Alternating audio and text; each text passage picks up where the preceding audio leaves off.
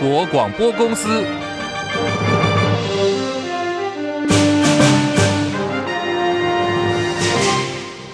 大家好，欢迎收听中广新闻，我是黄丽凤。二零二四总统大选投票倒数九天，但是呢，选情持续胶着。大选前夕，死刑存废高端争议交火不断。新北市国三学生割颈案震惊社会，受害学生的父母昨天沉痛发表了公开信，表明反对废死，强调只有严刑才能够真正遏制遗憾再次的发生。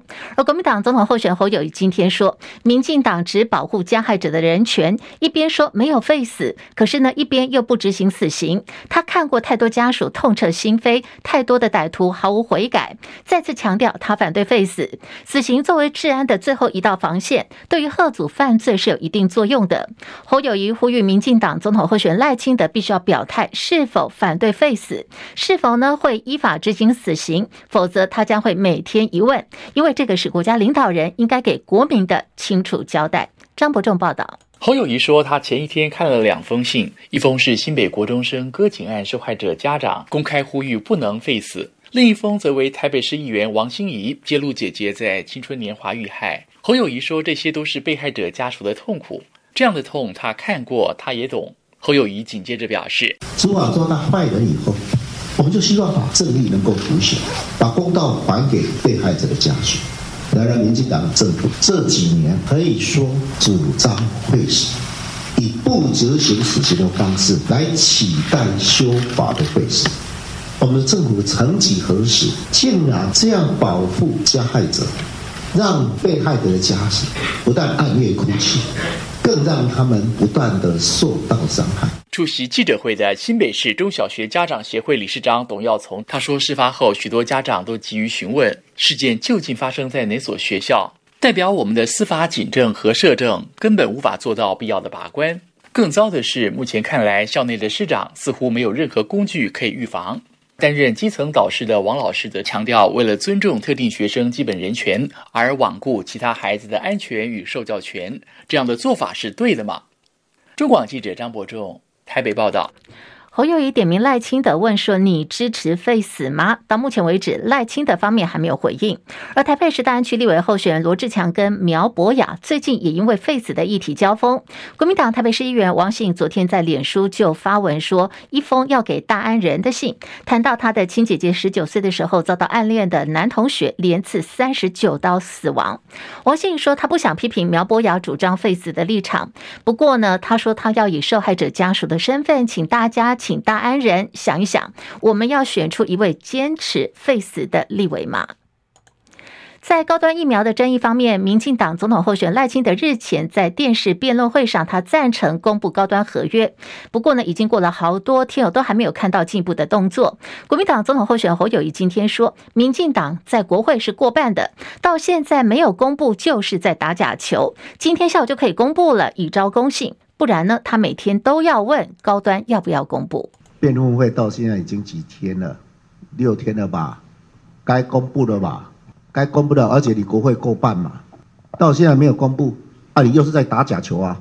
下午就可以公布，以招公信嘛。不然每天我就问你，你高端要不要公布？你高端要不要公布？好，这一议题赖清德今天有最新的回应，说他是支持高端疫苗合约要公布的。当然，疫苗采购有。政府跟公司之间的合约啦，也有相关的规定，但是我坚定的主张，因为高端的合约已经立法院调阅过，监察院也已经调查过，基于人民知的公益的精神，呃，高端的合约应该是要公布。呃，也是跟高端疫苗争议有关。这是国民党团的书记长李德维去年告发卫福部长薛瑞元，还有当时担任疾管署长的卫福部次长周志浩涉嫌违反贪污治罪条例以及公务人员的图利罪嫌，总共有六十二个案子，陆陆续续签结不起诉。在今天，薛瑞元也提出了反击，递状提告李德维诬告，而且一并将高端合约提供给地检署，强调合约的内容没有不可告人的地方，而在司法的过程当中，会提供给地检署来做进一步的检查，还有查核。这里是中国广播公司。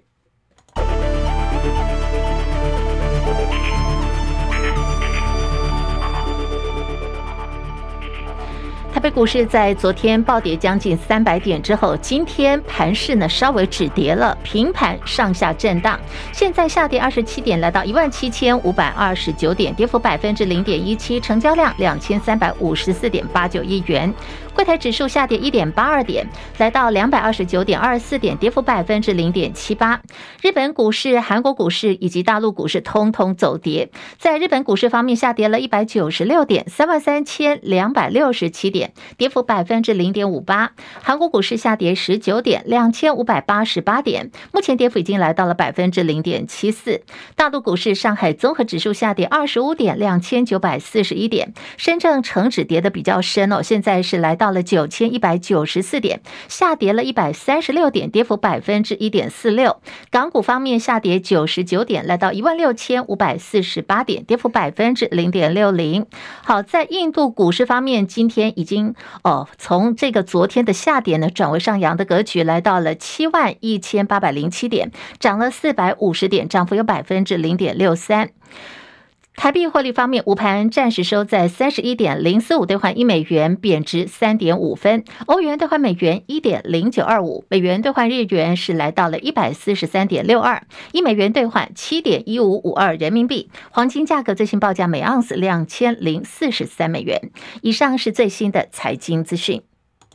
另外是中东紧张局势呢，越来越呃加剧加温。那么现在利比亚的供应中断，加上石油输出国家组织强调稳定价格的承诺，也促使了多头重返市场，推动国际油价在今天上扬了。此外，航商巨擘富航红海大转弯，这是全球航商二哥马士基表示，经过评估之后呢，决定。再次的暂停旗下所有的船只航行红海，而第五大航商赫伯罗德也说，在本月九号之前呢，都将会避开红海的航线。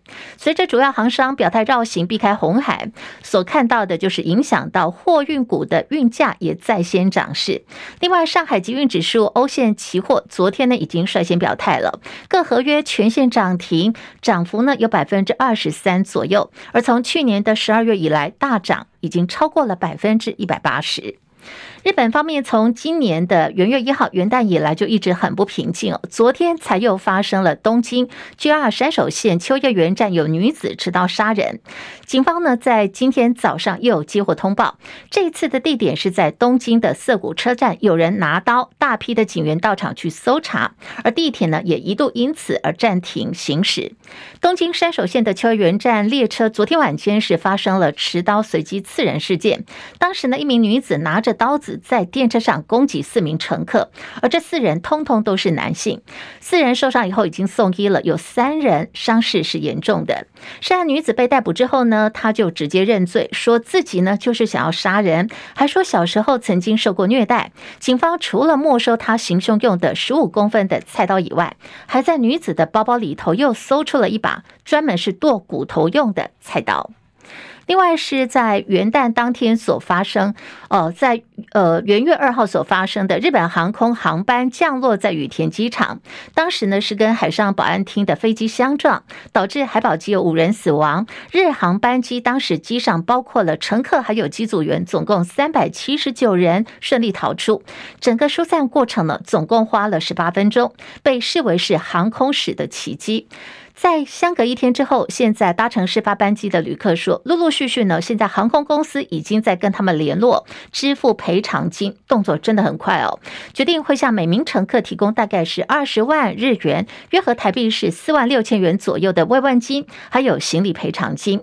不过，在整个事故当中，有两只乘客所托运的宠物未能够救出。在今天呢，日本航空公司也对此表达了歉意。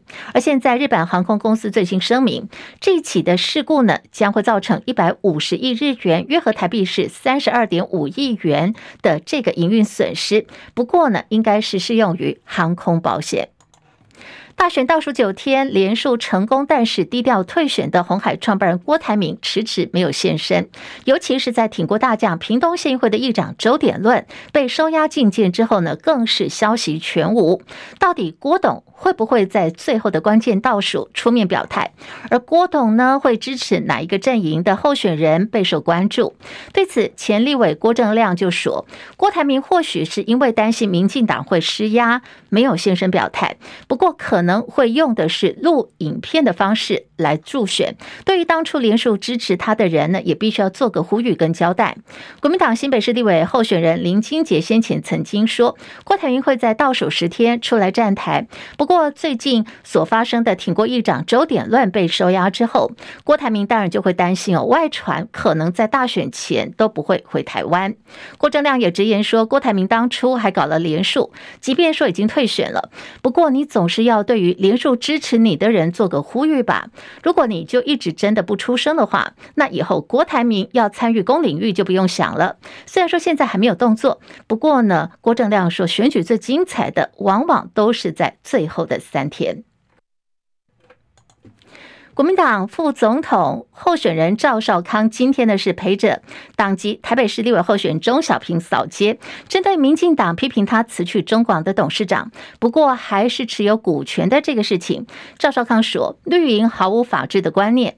同时呢，他还搬出了郭台铭辞红海董事长以及张忠谋辞去台积电的董座的事情。他说现在两个人还是握有公司的股份，强调公司的所有权跟经营权应该要分清楚，强调股份呢是他的投资。赵少康表示，党产会还说中广要赔七十七亿元，我现在要背七十七亿元的债务。虽然法院还没有判定，说当时李登辉、刘太英卖给了地宝，现在每天我说你要赔七十七亿元，把我通通都卖了。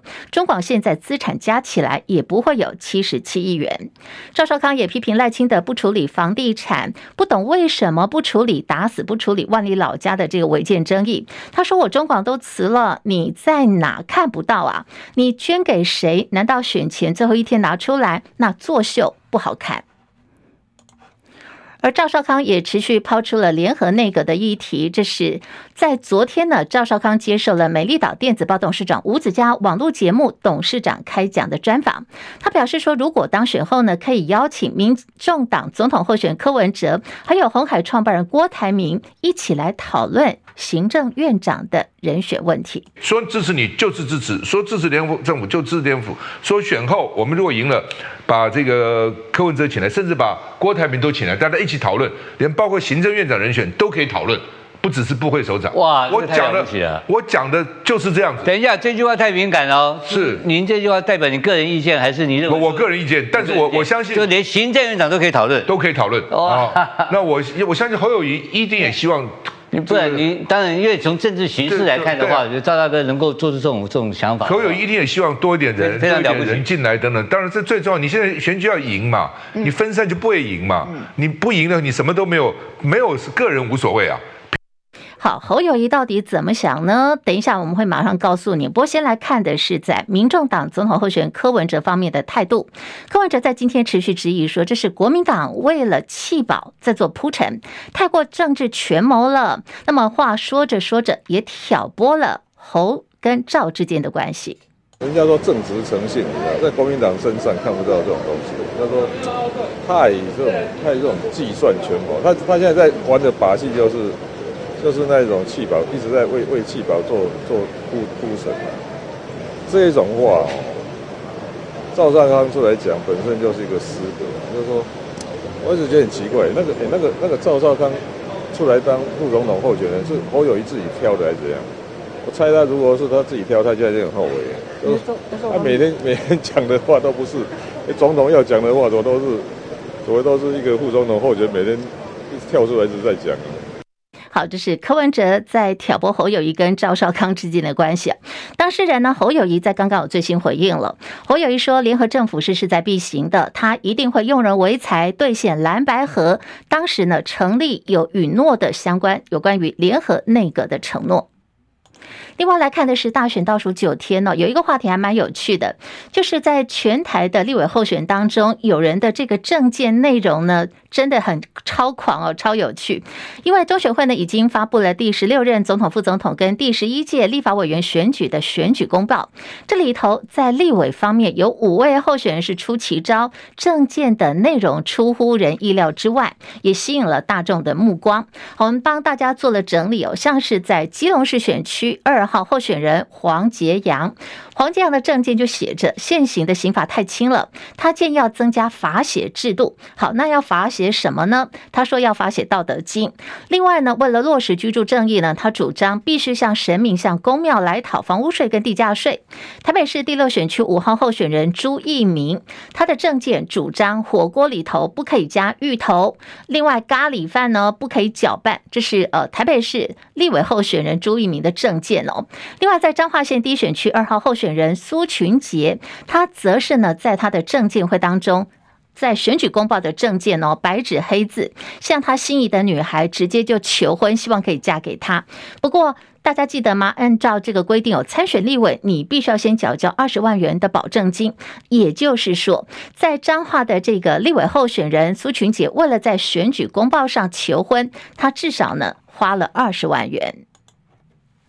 另外来看的是这次大选借选传闻不断，法部上个礼拜就在行政院会做了报告，必须加强查缉的五大境外势力新兴借选模式。当时把新住民放在第一位，直指境外势力会借由在台湾的新住民去发展组织，从事借选犯罪。当时与会有许多的这个部会官员都表达了不认同。除此之外呢，与会的桃园市副市长苏俊斌当时也做了提醒，说这样子的方式有点把新住民给标签化了，有待商榷。而民进党籍的台南市长黄伟哲当场也说，这个做法真的不太合宜。国民党立委持续的点名民进党部分区立委候选沈博阳支持境外势力代理人法，这代表着民进党的立场。另外学者的看法是，这是某种程度的恐怖。国民党立委李德维说，这是羞辱。了这样一个族群情节，对于民主自由是非常讽刺的意识形态。他说，民进党呢是赤裸裸的在歧视陆配，以意识形态的暴力对待陆配，同时质疑民进党总统候选人赖清德把沈伯阳放在了不分区立委候选人的第二名。这表示呢，沈伯阳的理念也代表了民进党。沈伯阳则说，未来不光是针对人，在金流方面也会来做处理。现在时间来到了十三点十八分，啊，用餐时间刚过。那么今天午餐，呃，问问朋友们有没有吃到青菜呢？有机蔬菜标榜的是无农药残留，让很多的消费者愿意花比较贵的价格去购买。可是标榜有机就是真有机吗？会不会说，哎，我们花了大钱，反倒是成了冤大头，因为买到了是假有机哦？那么现在有机市场的真实情况如何？要来连线的是资深记者张佳琪，佳琪上线了吗？是立峰午安，好，现在人呢比较关心健康，也比较愿意多花钱照顾自己的健康。不过传出市面上这个假有机横行哦，标示有机蔬菜呢，农药却超标了两千零一十七倍，哇，这个数据真吓死人了，到底怎么回事呢？佳琪。哎，这是消基会做的这个调查哦，它是从传统市场，就是包括早上的传统市场以及黄昏市场去做抽检，那么抽验的结果才检出的这个结果，发现呢，标榜有机蔬菜完全没有有机，而且呢，这个农药残留不合格的倍数相当高哦。那么同他在不同的市场做的采样都得到相同的结果，就是残留量很高，而且这个危险指数达到二两千零一十七倍哦，代表危险很高。那么有的呃，像是有的苋菜的危险指数也有一百一十六倍哦。那这个听起来是很恐怖，它代表的是呃检测方式的结果是怎么算出来呢？消基会其实有做了一点这个解释哦，它这个计算方式是把违规的农药残留量是法规标准的。几倍，然后再把这个各项的几倍加总出来，成为这个数据。那不管它的计算方式怎么样，明确的就是表示出在传统市场上面贴着有机蔬菜的有机蔬菜往往不有机，而且农药残留量还是很高的。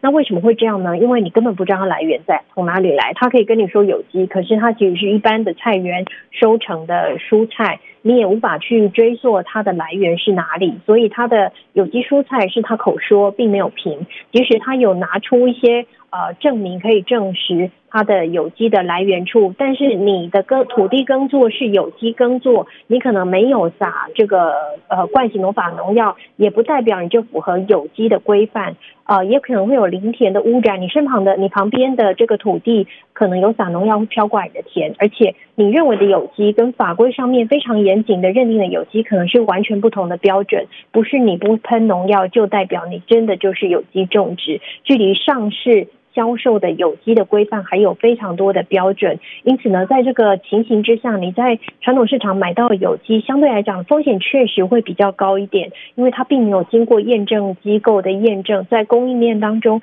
每一个环节都可能被污染，包括菜运到。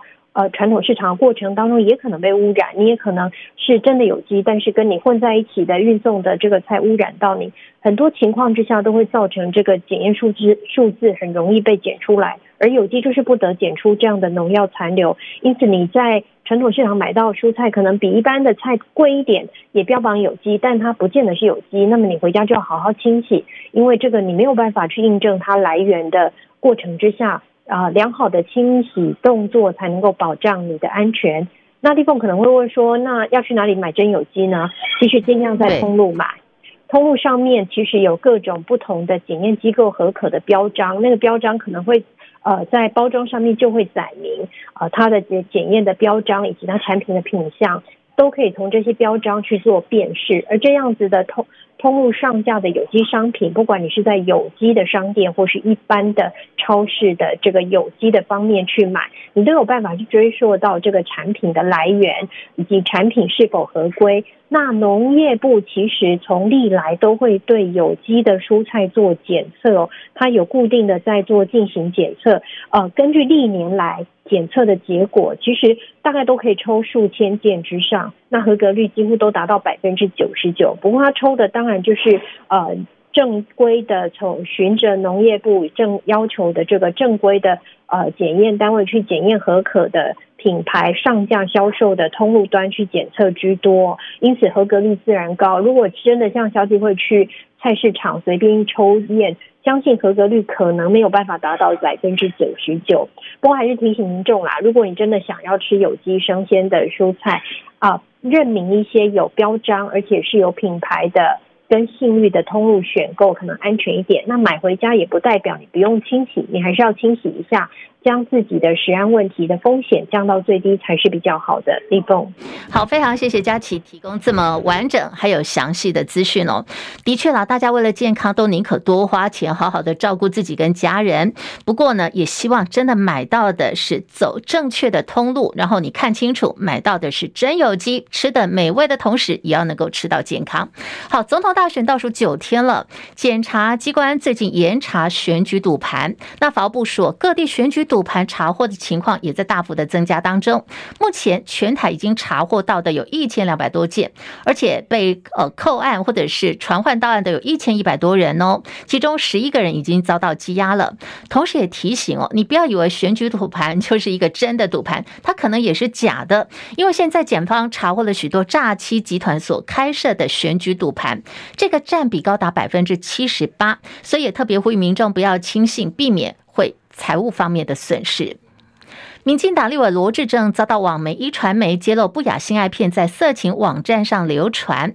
好，这个当事人罗志政第一时间就指控说，这个是境外网军在操作介选的，还说这个片子经过深伪 deepfake 的一个变造方式是假的。民进党总统候选人赖清德也痛批啊，从这个事件可以看出中国大陆介选。无所不用其极。对此，大陆国台办发言人陈冰华今天回应了，说民进党政客私德不修，转移焦点，甩锅是大陆界选，以此呢来掩盖自身的丑行。奥博烂招用多了，贻笑世人，也骗不了台湾民众。香菱集团董事长、全国商总主席赖正义今天开了年度记者会，对于总统大选之后房市的表现会如何呢？他的预估是将会回归市场面，还说呢全年房市表现将会是价稳量平。一起来了解。张佳琪报道。香菱集团董事长、全国商总主席赖正义四号举行记者会表示，去年全台推案总销大增至二点一兆，年增百分之六。推案户数因为总价上升，较前年减少一点五万户，年减百分之十二点五。他说，部分开发商这几年锄地过多，仍需两三年才能消化，土地的交易量减少，土地有降价的趋势。即将举行总统大选，针对大选后房市表现，他表示预估大选后会回归市场面，销售是各家推案状况表现，全年房市价稳量平。赖正鎰评估，二零二四年蛋黄区房价还可能涨，市场交易以总价市场为考量。赖正鎰说：“以目前的建筑成本上涨，政府在给予那么多的税，啊、在二四年。”价格是不可能下降的，还有可能微幅的上调啊。蛋黄区，赖正鎰认为，今年房市会出现五大趋势：首先是刚性需求为大宗，低总价及小坪数为主流；其次，囤房税催化一波中古物的抛售潮；第三，降息来临，高资产族群游资涌入股市及高端住宅、商用不动产；第四，开发商更重视都更合建及围绕重建。第五，ESG 时代来临，开发商及建商设计绿能标准或绿建筑，争取更多减碳容积奖励。中广记者张佳琪台北报道。好，提供给大家。如果你喜欢看这个流星、看天文景象的话，今年第一场的流星雨今天晚间就要登场喽。象限一座流星雨呢，在今天晚间会达到极大期。或许你要问说，那这个流星雨的特色是什么呢？它将会出现明亮的火球，流星的速度大概是中等的速度。那么尾痕呢？流星不是会有尾痕吗？这个象限一座流星雨它会比较少一点。好消息是，根据气象署的预测说，在今天晚间。全台大部分地区的天气都算是晴朗的，只有在东部的宜兰还有花莲靠海边地区可能会云量比较偏多。呃，这两个区块的听众朋友，如果你想要看流星的话，就要碰碰运气了。所以天文馆也建议说，到时候呢可以选择视野开阔、比较没有光害的地方，然后呢朝着背向月亮的方向观看，还是有很大机会可以看到不少的流星。好，这是今年第一场流星雨，今天晚间就要登场了，提供给大家，也希望大家能够有个美好的夜晚。天气方面，现在哦，全台天气都不错，都是多云到晴。台北十七度，台南、高雄大概是在二十三度左右。这里是中国广播公司，以上新闻黄丽凤编辑播报。